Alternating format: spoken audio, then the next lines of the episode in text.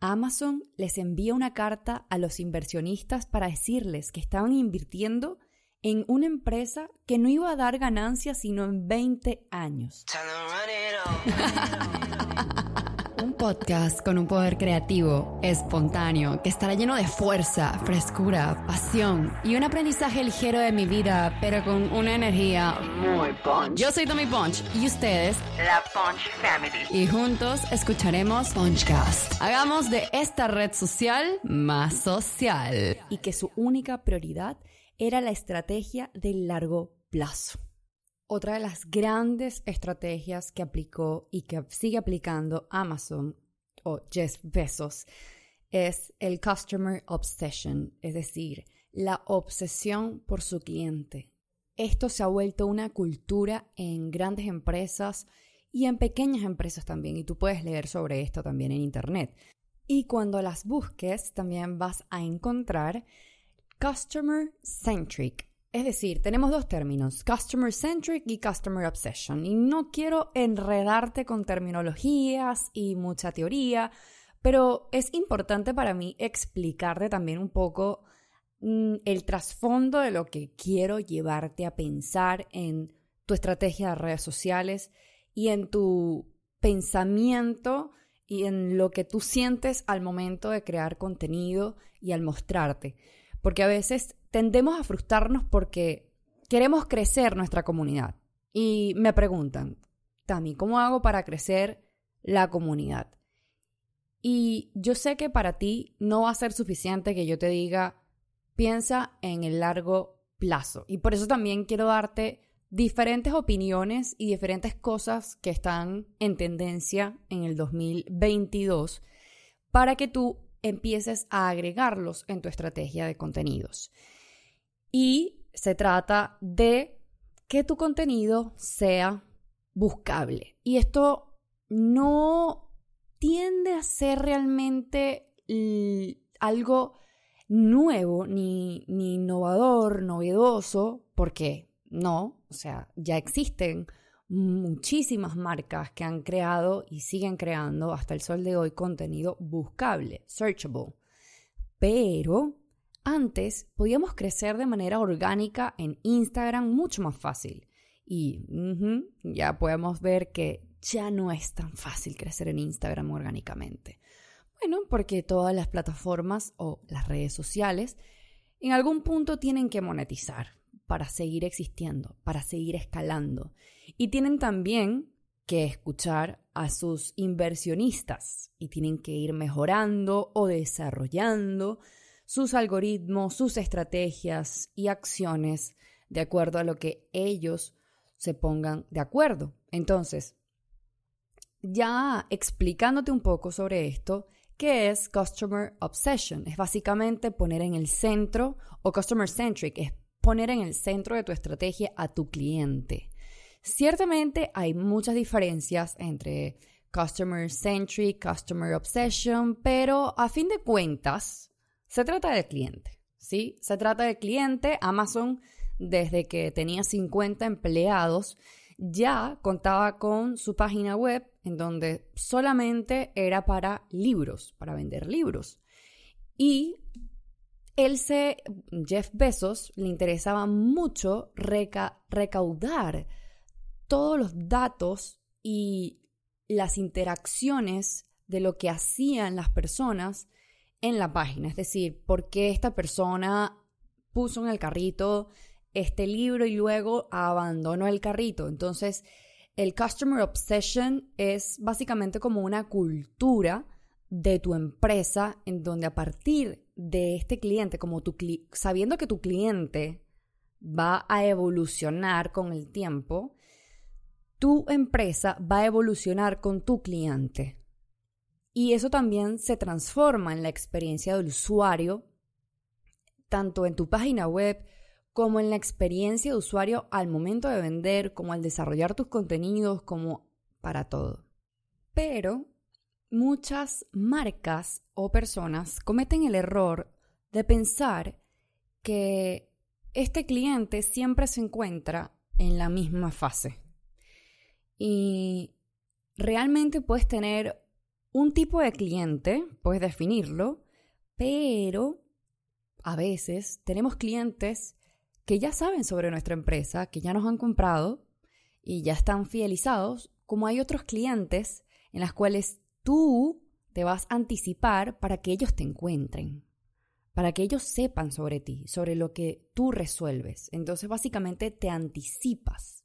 Por esto no te quedes simplemente con el hecho de solucionar los problemas de tu cliente. Se trata de obsesionarte por tu cliente, de ir un poco más allá, de anticiparte, de utilizar estos datos que vas a ir recolectando de la manera que sea para empezar a innovar y no solamente solucionar los problemas, porque sí, eso está muy bien, pero solucionar aquellos que el cliente ni siquiera sabe todavía que tiene. Entonces, cuando tú empiezas a generar contenido con problemas, o sea, generando o solucionando problemas en las cuales tu cliente o tu usuario, tu perfil de cliente ideal, no sabe que tiene. Mira, así como hacen en la serie de Netflix Blow Up, Ding Dong, my darling, Ding Dong. Allí es cuando este cliente hace, ajá, yo no sabía que yo tenía este problema. Y ellos los pueden solucionar o tú lo puedes solucionar. Mira cómo lo está haciendo. ¿What? Entonces, sí está bien a veces optar por lo básico, pero tú tienes que saber que tu cliente, tú tienes un, un perfil de cliente, pero tú tienes que saber que tienes varios tipos de recorrido. Está el cliente que sabe que tiene que utilizar shampoo y acondicionador. Pero también está el cliente que sabe que hay 10 o 15 tipos de shampoo o acondicionadores.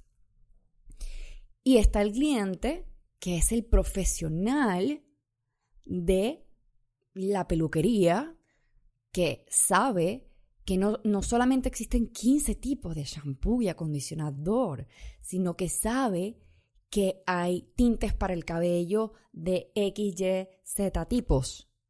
Entonces, sabiendo tú que tienes estos perfiles o que tienes un cliente en diferentes tipos de recorrido, es decir, ok, tengo mi cliente que no sabe nada al respecto de los shampoos, pero también tengo un cliente que ya me siguió, ya sabe, ya está entrenado, ya sabe que existe no solo cualquier shampoo para, para lavarte tu cabello y quitar la grasa de tu cabello, sino que también existe shampoo para la caspa, el shampoo para matizar tu cabello y así sucesivamente. También está el cliente o el perfil de usuario que ya me compró. Entonces, sí, estoy mezclando un poquito los términos y estoy mezclando mm, esta filosofía y esta cultura del Customer Obsession de Amazon que me inspiró para crear este podcast sobre crear comunidades y un poco sobre el perfil de clientes y la creación de contenido y todo esto llevado a las redes sociales, el social media y todo lo digital. Y es que es súper importante esto, porque a mí, por ejemplo, se me olvidaba hacer contenido básico, hacer contenido básico y yo tenía esta creencia de que si yo hacía mucho contenido básico, me iban a ver básica. Bueno, realmente para serte honesta, sigo teniendo esa creencia. Entonces, yo hago como un mix and match. Y es que realmente lo que es para mí básico o lo que es para mí avanzado, mejor dicho, quizás para alguien más experto o alguien quizás no tan experto a nivel de calle, vamos a decirle, quizás a nivel teórico, puede ser, porque hay gente que sirve mucho para dar clases, pero cuando lo llevan a la práctica, o quizás nunca lo llevan a la práctica, pero en fin. vamos a centrarnos en el ejemplo que te quiero dar. Para ti algo avanzado, quizás para la persona que tenga mayor conocimiento teórico diga, mm, no, esto para mí no es avanzado, esto es básico. Pero quizás también algo básico para ti, porque tú estás quizás en un nivel un poco más avanzado que tu cliente ideal, tu perfil de usuario ideal, mm, resulte ser bastante avanzado. Entonces caemos en este pensamiento autosaboteador de que pensamos que no es suficiente, porque es básico. ¿Por qué? Porque ya manejamos el tema, porque ya estamos en cierto nivel. Pero tú no te acuerdas que tú también comenzaste de cero. Tú no te acuerdas que tú comenzaste con una cuenta con cero seguidores, que comenzaste también con cero conocimiento. ¿Quién fue tu primer profesor? ¿Cuál fue ese primer libro que leíste? ¿Cuál fue ese primer podcast que te alumbró la vida? ¿Cuál fue ese texto inspirador que te dio señales para estudiar lo que estudiaste o para hacer lo que tú haces? ¿No recuerdas ese momento? Todos comenzamos de cero en algún punto de nuestras vidas. Todos nacemos. Y nacemos con cero capas, pero nos vamos colocando capas capas y capas. Y con los años, a veces se nos olvida quiénes fuimos. Y por eso a veces es tan importante crear a veces un servicio que te conecte mucho con el cliente, hablar con el cliente muy, muy, muy de cerquita, hará que te recuerdes quién fuiste en algún momento. Yo tengo unas mentorías personalizadas que se llaman Mentorship Express, que son uno a uno, vía Telegram, 60 minutos, y vamos a, yo voy hablando con cada persona según su caso y cada persona necesita diferentes cosas. Y me voy dando cuenta de que lo que esta persona necesita es realmente algo que le cuesta. Me lo está diciendo, me lo está demostrando y me está comentando que es una dificultad. Pero para mí, con mis años de experiencia, ahora lo veo con algo como algo básico. Entonces, ahora me acuerdo del dicho, yo no cobro por lo que hago, yo cobro por lo que sé. Pero entrando ahora de nuevo, nuevamente en tema, porque a veces me voy como por los cielos y, y regreso. Pero la verdad es que todo se resume en que recuerdes quién fuiste en algún momento y crees contenido para ese cliente o esa persona que tú fuiste en ese momento. Y va a costar porque lo primero que hay que hacer es callar los pensamientos negativos y decir, esto no será suficiente. Esto es muy básico para mí. Y no creo que la gente lo valore. A veces nuestras comunidades, por lo menos la mía, está llena de personas muy inteligentes, em, muy... Eh, que son personas que crean contenido, creadores de contenido, Mm, son personas que están en el área creativa, ¿sí? No voy a decir que todo el mundo. Digo, son personas que, mm, no sé, mm, puede haber un mix de todo, de expertos, como también otras personas que les interesa aprender más sobre lo que yo hago. Y cuando yo coloco algo muy, muy básico, no tengo tanta interacción de mi comunidad actual, pero sí tengo interacción de personas nuevas y de personas que quizás no interactúan tanto conmigo. ¿Por qué? Porque quizás los otros temas, las otras publicaciones que yo hacía, eran como en otro lenguaje para esta persona y alejaba a este usuario. Entonces, cuando empiezo a traerlos en un lenguaje un poco más básico, se sienten como mayor confianza, se sienten como mmm, más contenidos, ¿sí? O sea, como, hey, esta persona me entiende, está publicando algo desde mis inicios, desde mi inicio, desde donde yo estoy. Y no, no, le está hablando a otra persona, me está hablando a mí, al problema que yo necesito. Pero también podemos hacer problemas, eh, podemos hacer publicaciones, como había dicho, de problemas que esta persona aún no sabe que tiene. Pero hay que saberlos hacer, eso sí. Porque hay veces que creamos contenido y nos expresamos como expertos y el cliente o el, usuario se queda como, ¿ah? Vamos a, voy a quitar la palabra ahora cliente de, de todo lo que voy a decir, porque realmente cliente en el ámbito digital ya es una persona que te pagó, pagó por tus servicios, ¿sí?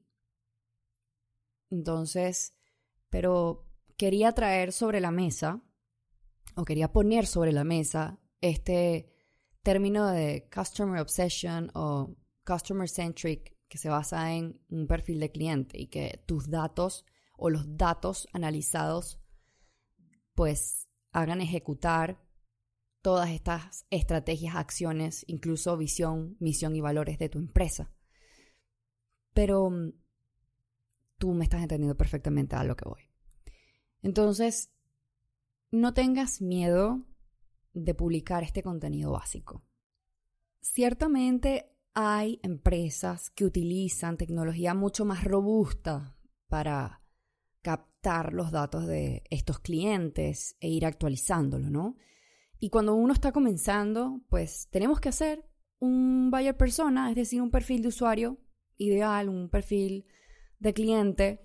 Y muchas veces tenemos que usar nuestra imaginación o a veces tenemos que pensar un poco más allá a quién queremos transmitir nuestro mensaje y, y a quién realmente le solucionamos nuestros problemas o, los o sus problemas, a quién le solucionamos sus problemas y a quién le queremos solucionar sus problemas y a quién le conviene más nuestro producto o servicio. Entonces, desde allí partir cuáles son sus gustos e intereses, ponle nombre, haz un avatar, se llama María, tiene 24 años, le encanta Sara, Bershka, mm, no sé, ponle tú el nombre de la marca que sea, ve series de Netflix como Stranger Things, Em, le encanta leer sobre desarrollo personal, eh, sigue cuentas en Instagram como por ejemplo XYZ, y está interesada eh, en aprender sobre XYZ. Entonces, desde ese plano, tú vas a poder empezar a crear más tus líneas de contenido, vas a poder pensar un poco más sobre qué tipo de contenido publicar y así sucesivamente, ¿sí? Y súper importante que si María, que tiene 24 años, ok, ella está en qué etapa? Está en la etapa inicial, ok, perfecto. Pero, ¿qué pasaría si mm, de repente María mm, ya te descubre y está en otra etapa? Por ejemplo, se suscribió a tu newsletter, a tu suscripción de correos electrónicos. Es decir, ahora se, se convirtió en un cliente potencial, en un lead, así le llamamos nosotros. L-E-A-D de dedo. Este cliente potencial ahora, María, de 24 años que le gusta esto y aquello, ya está en otra etapa, mm, está en otra situación, porque ya está consumiendo contenido ya se está entrenando sobre ciertos tópicos porque tú te estás encargando de llevarla a ese camino. Entonces, cuando ya ella, tú ves que ella está formando parte de tu base de datos, que está interactuando más con tus contenidos, que más bien ahora te sigue en otras plataformas. Entonces, ¿cuál es la siguiente acción, convertirla en nuestro cliente. De esta manera, tú vas a poder desarrollar una estrategia a largo plazo basándote en tu cliente, pero también tomando en cuenta las etapas y haciendo, evidentemente, lo que le llamamos en marketing, nurture marketing, ¿sí? Y todo esto que te estoy hablando se trata mucho también del inbound marketing. Luego de saber cómo se comporta tu cliente ideal, qué hace y qué tipos de contenido vas a hacer para este usuario de perfil de cliente ideal, hoy en día es tan importante escoger plataformas en donde los usuarios tengan la intención de buscar.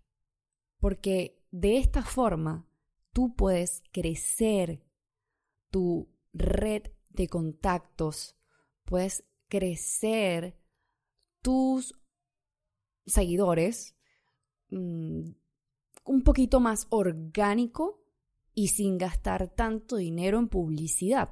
Por ejemplo, en Instagram tenemos que invertir publicidad para que nos vean más personas, para que podamos llegarle a más personas. Pero Instagram realmente, aunque está en este momento que estoy grabando el podcast, porque no sabemos en qué momento estés escuchando este podcast, pero en este momento Instagram no cuenta realmente con un buscador tan especializado como Google o como el hijo de Google, que es YouTube o Pinterest o, sorpresa para todos, TikTok. TikTok ahora es una de las plataformas más usadas por los adolescentes y también por los millennials para buscar videos, para buscar contenido. Es la competencia directa de YouTube y TikTok, perdón, y Google. Entonces, mi sugerencia es Instagram, buenísimo para crear comunidad, aunque para mí lo ideal es tener una comunidad omnipresente. es decir, tener una comunidad que pueda seguirte a todos lados, en el offline, en el online, en cualquier plataforma, etc. Pero vamos a llevarlo a un plano un poco más realista desde una persona que está comenzando. Instagram es increíble como red social, o por lo menos así lo ha sido todo este tiempo, todos estos años. Es donde tú vas a sentir más cercanía con el usuario. TikTok no pasa tanto eso. En TikTok no se siente esa comunidad. TikTok es plataforma. TikTok no se hace llamar red social tampoco. Bueno, para los que no saben, yo soy parte de el programa oficial de creadores de contenido para Latinoamérica de TikTok y soy parte también de dos verticales, la vertical de educación y la vertical de estilo de vida. Y mensualmente mm, hacemos reuniones con los partnerships de TikTok y los managers de TikTok para que ellos nos pongan sobre la mesa todos estos mitos y todas las cosas que tenemos que tomar en cuenta a la hora de crear contenido y también nos dan mucha data, muchas estadísticas sobre cómo está haciendo TikTok en la actualidad frente a sus competidores o frente a la audiencia. Y algo que me asombró muchísimo fue que TikTok está prácticamente alcanzando a Google como buscador. Entonces, sí, siento que es una herramienta poderosísima y más aún si tú necesitas un tip un consejo rápido y no quieres mm, escuchar o ver un video de 20 minutos, 15 minutos por YouTube. sí siento que cada plataforma y cada red social, cada tipo de contenido tiene un espacio de un espacio y tiempo para cada usuario. Es decir, tú no vas a, a pensar en ver un video de YouTube de 28 minutos o de 15 minutos en un corre-corre. No. O mientras estás haciendo, mm, no sé, mm, estás de aquí para allá, de, allá para acá, y en un momentico tienes un, lapso de tiempo corto libre, tú no vas a pensar en ver 28 minutos, 15 minutos de un video de YouTube. No lo vas a hacer. ¿Qué vas a hacer? Abres automáticamente, sin analizarlo tanto, abres Instagram o abres Twitter haces scroll, scroll, scroll y a veces ni siquiera das like. Porque el like es una métrica muy vanidosa, muy vanidosa, que abulta y sorprende como los seguidores, pero que hay muchos usuarios que consumen contenido y lo consumen completo y ni siquiera te dan like. Es decir, les gustó mentalmente, como que, ah, mira este video, está cool. Scroll, pero ni siquiera te dieron like. ¿Sabes cuántas personas han visto tu video que les gustó realmente, pero no te dieron like? Y uno, ay, no, que a nadie le gustó. Quizás sí le gustó a mucha gente, pero no te dieron like. Mm. Y ahora en Instagram, pues está un poco complicado pedir que le den me gusta y que le den y que comenten, etcétera, porque ahora está cambiando un poco todo el tema de que ellos que están detectando Mm, el crecimiento o, los llamados de acción más orgánicos, ¿sí? la conversación. Quieren que los creadores de contenido proporcionen mayor conversación. Entonces, por ejemplo, en Gran Desafío me toca actualizar unos módulos sobre los llamados de acción, porque hay unos módulos en donde, pues ahí colocamos unas técnicas para los llamados de acción, pero también hay algunos que, por ejemplo, tipo, dale me gusta, comenta, etcétera, no, esos ya como que no están muy bien recibidos en la, en la red social de Instagram. Es mejor, pues, tratar de transformar estos llamados de acción en una conversación. Para eso, en Sioran yo por lo menos tengo muchos recursos que les doy a ellas. Recursos como, por ejemplo, descargables. Uno de ellos se llama un PDF que se llama las 25 preguntas para tus call to actions. Y estos 25, estas 25 preguntas son muy útiles porque al final te ayudan a no pedir por pedir y ya. Tipo, dale like, comenta, guarda, haz todo, tipo lo que hacíamos nosotros en el 2020 o en el 2019. No, eso ya, it's over. Ahora es la conversación en esta red social.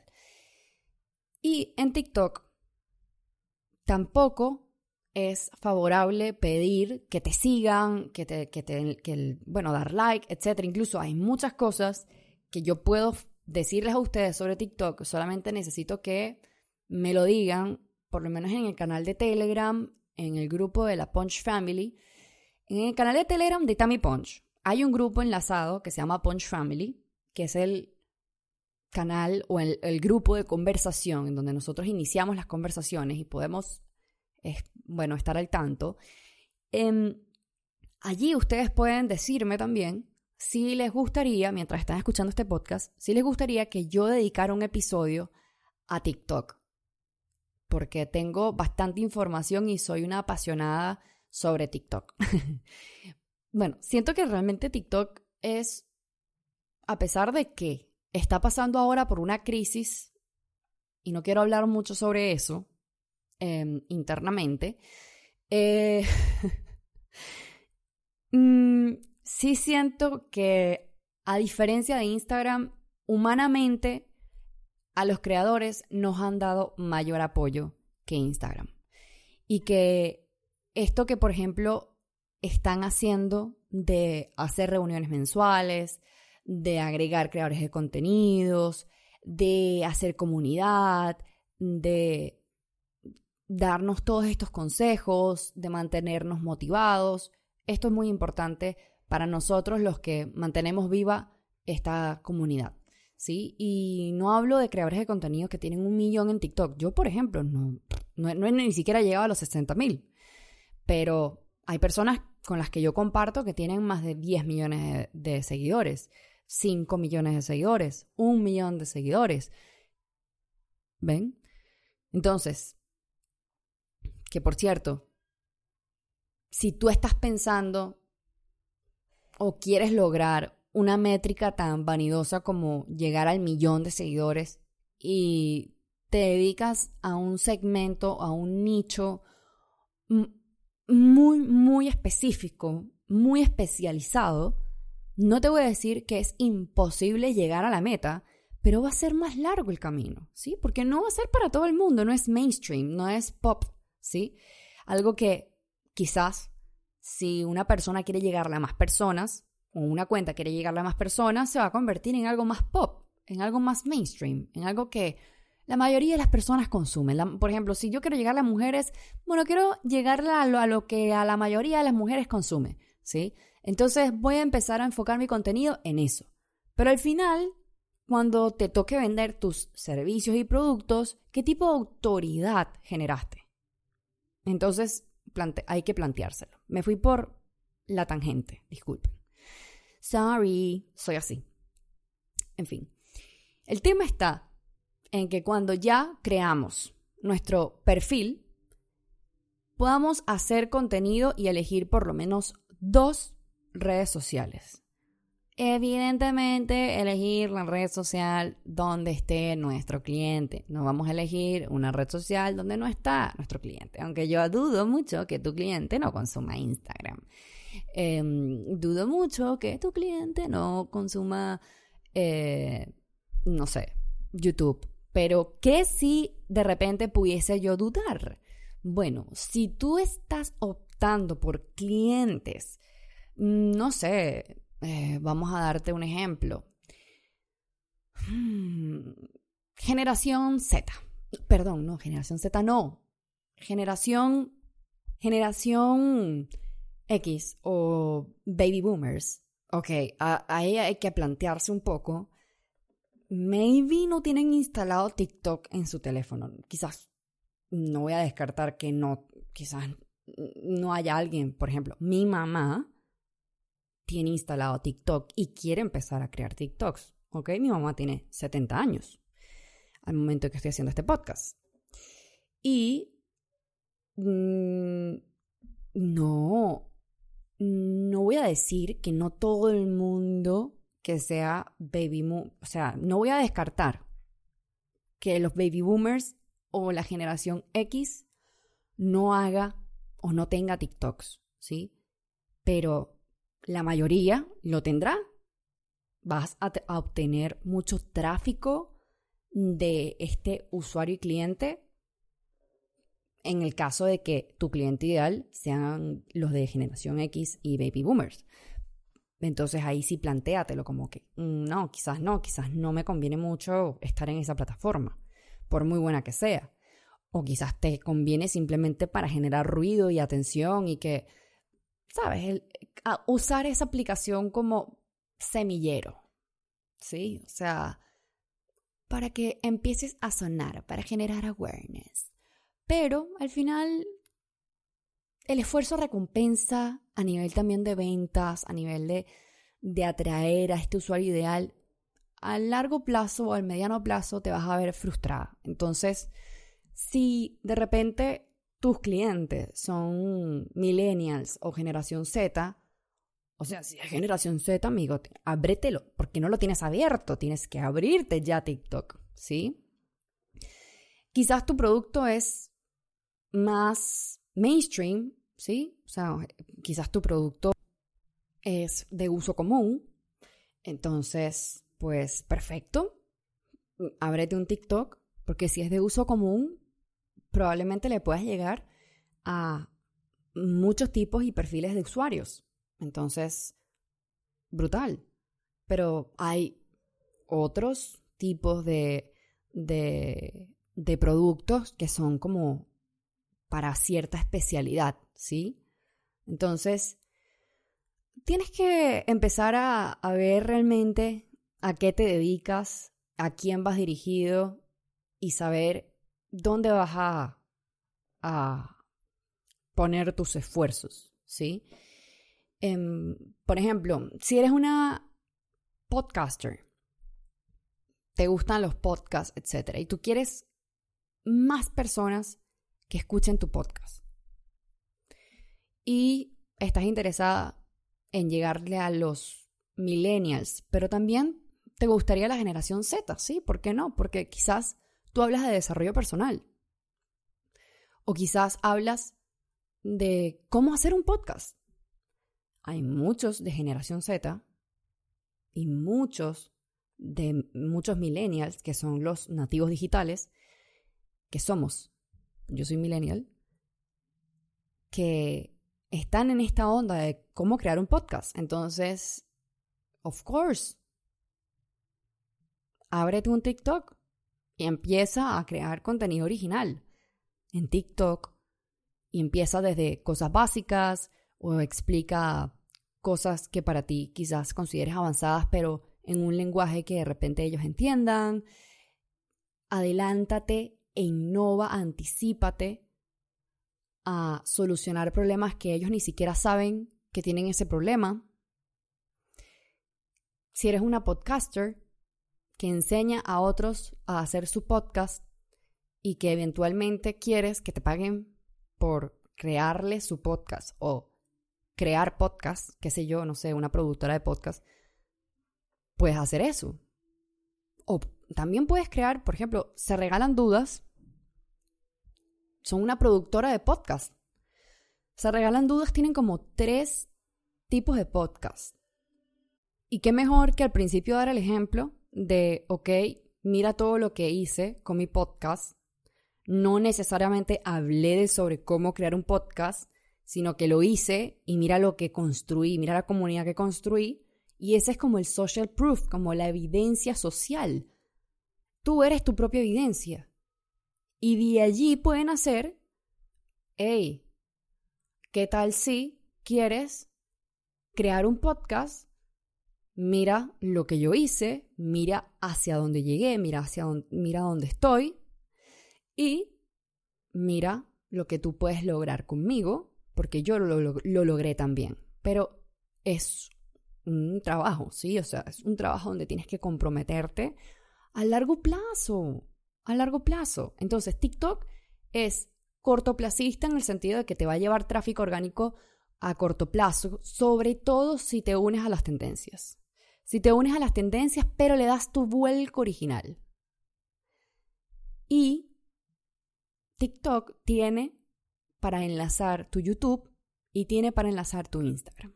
Entonces, sabemos que YouTube depende mucho las horas en las que tú quieres invertir en hacer tu YouTube y evidentemente la retención de la atención es sumamente importante en YouTube para que te, te sigan recomendando. En, en, realidad eso es para TikTok y para todas las redes sociales, pero en YouTube son más horas de producción y de edición que se necesita. Entonces, si estás como Mm, el, tratando de ver cuáles son estas redes sociales, trata de ver realmente dónde, está, dónde puede estar tu cliente, ¿sí?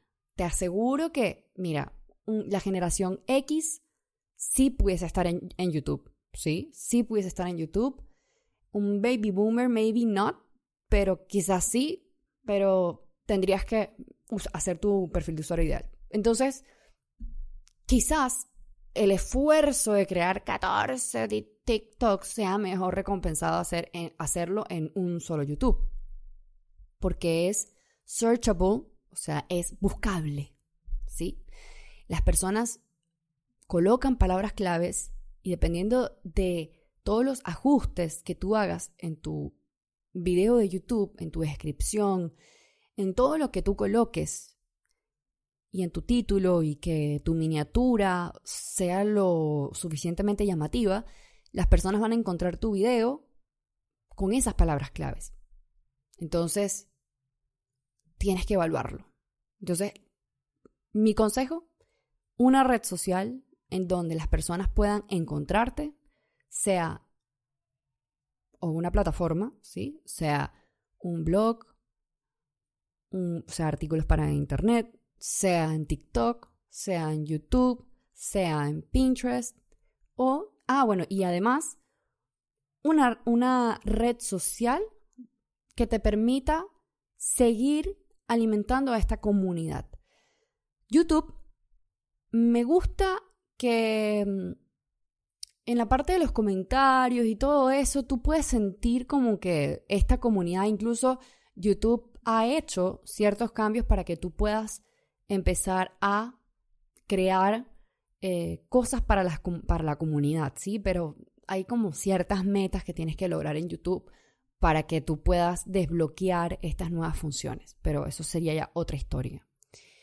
Yo, por ejemplo, quiero volver a reactivar mi canal de, de YouTube. Es un gran compromiso decirlo públicamente. Bueno, voy a hacerlo. Vamos a quitarnos el quiero. Voy a activar mis videos de YouTube. Y el, lo más complicado de todo, creo que siempre es cómo diferenciar qué tipo de contenido voy a generar en mi canal de YouTube, que es prácticamente como una academia, y qué tipo de para que se pueda diferenciar del otro tipo de contenido que yo genero en Siogram. Por ejemplo, si yo, o sea, yo por ejemplo, todos los videos que hago en Siogram pueden ser perfectamente para YouTube también. Claro, algún, tendría que montarlos casi todos porque si ves uno sin ver el primero no va a tener coherencia porque Sioram, a diferencia de otros cursos, si no lo ves desde la primera, desde el primer módulo hasta el último, no vas a saber realmente en qué consiste toda la metodología. Entonces, en eso se basa. Para que tengas resultados, tienes que ejecutar y no solamente ejecutarlo, sino también procesar toda la información, pero completa. Pero bueno, en fin. Entonces, sintetizando la información. Trata de jugar a largo plazo. Pero esto no quiere decir que no podamos agregar acciones de corto plazo en este largo plazo. Acciones de corto plazo, tratar de llegarle a este perfil de usuario ideal por medio de aplicaciones o redes sociales que faciliten estos métodos de búsqueda para el usuario y que te puedan encontrar nuevas personas. Y además de eso, integra una red social en donde puedas tú generar interacción. Y con esto no solamente está Instagram, también está Telegram, por ejemplo. Que en Telegram yo puedo generar interacción con mi comunidad. Así que también piensa en eso y piensa también en hacer pruebas, en experimentar, en equivocarte. Que todo se basa en, en experimentar y en tener un pensamiento de curiosidad. Si tú no eres una persona curiosa, si tú no estás pensando con curiosidad, pocas ideas se van a revelar. Hasta la próxima. Chao, chao. Hagamos de esta red social más social.